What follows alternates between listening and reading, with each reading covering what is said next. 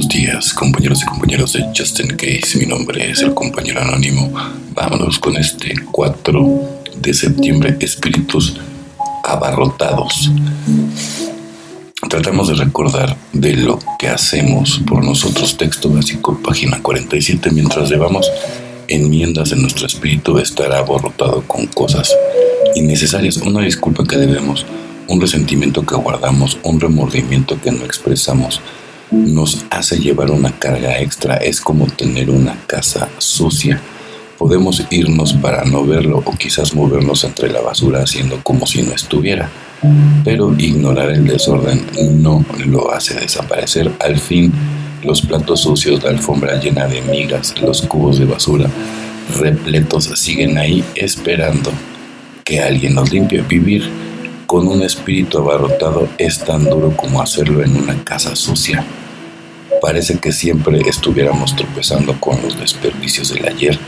Cada vez que nos damos la vuelta y tratamos de ir a alguna parte, hay algo que bloquea nuestro paso. Cuanto más descuidamos nuestra responsabilidad de hacer enmiendas, más se abarrota nuestro espíritu y no podemos contratar a nadie para que lo limpie.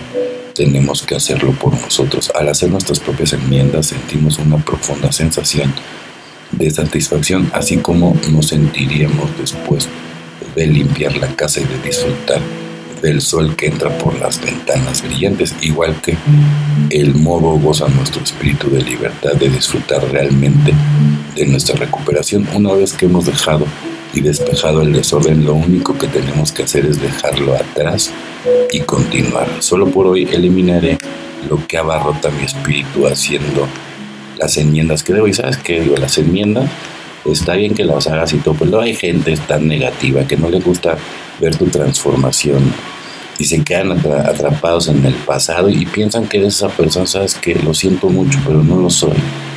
Sale. Y si esa es tu letanía para justificarte en el presente, ¿no? Con tus hijos, pues está bien.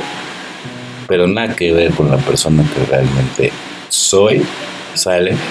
Y, y, en el pasado, pues claro, uno, uno se reinventa, ¿no? Y todos, todos tenemos la, la oportunidad de cambiar, ¿sale? No importa cuántas cosas malas hayas hecho en la vida, siempre hay una oportunidad para cambiar, ¿no? Y yo, por ejemplo, digo, no, ni siquiera me considero estar en el, en el top 5, para nada.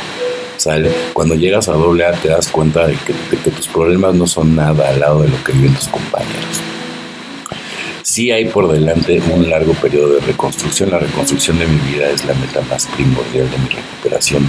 Mientras evito tomar el primer trago un día a la vez, la tarea se cumple con más éxito trabajando todos los pasos de nuestra comunidad.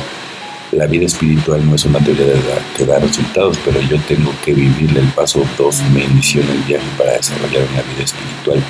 El paso 9 me hace posible progresar hacia el paso final de los pasos iniciales que me enseñaron a vivir una vida espiritual.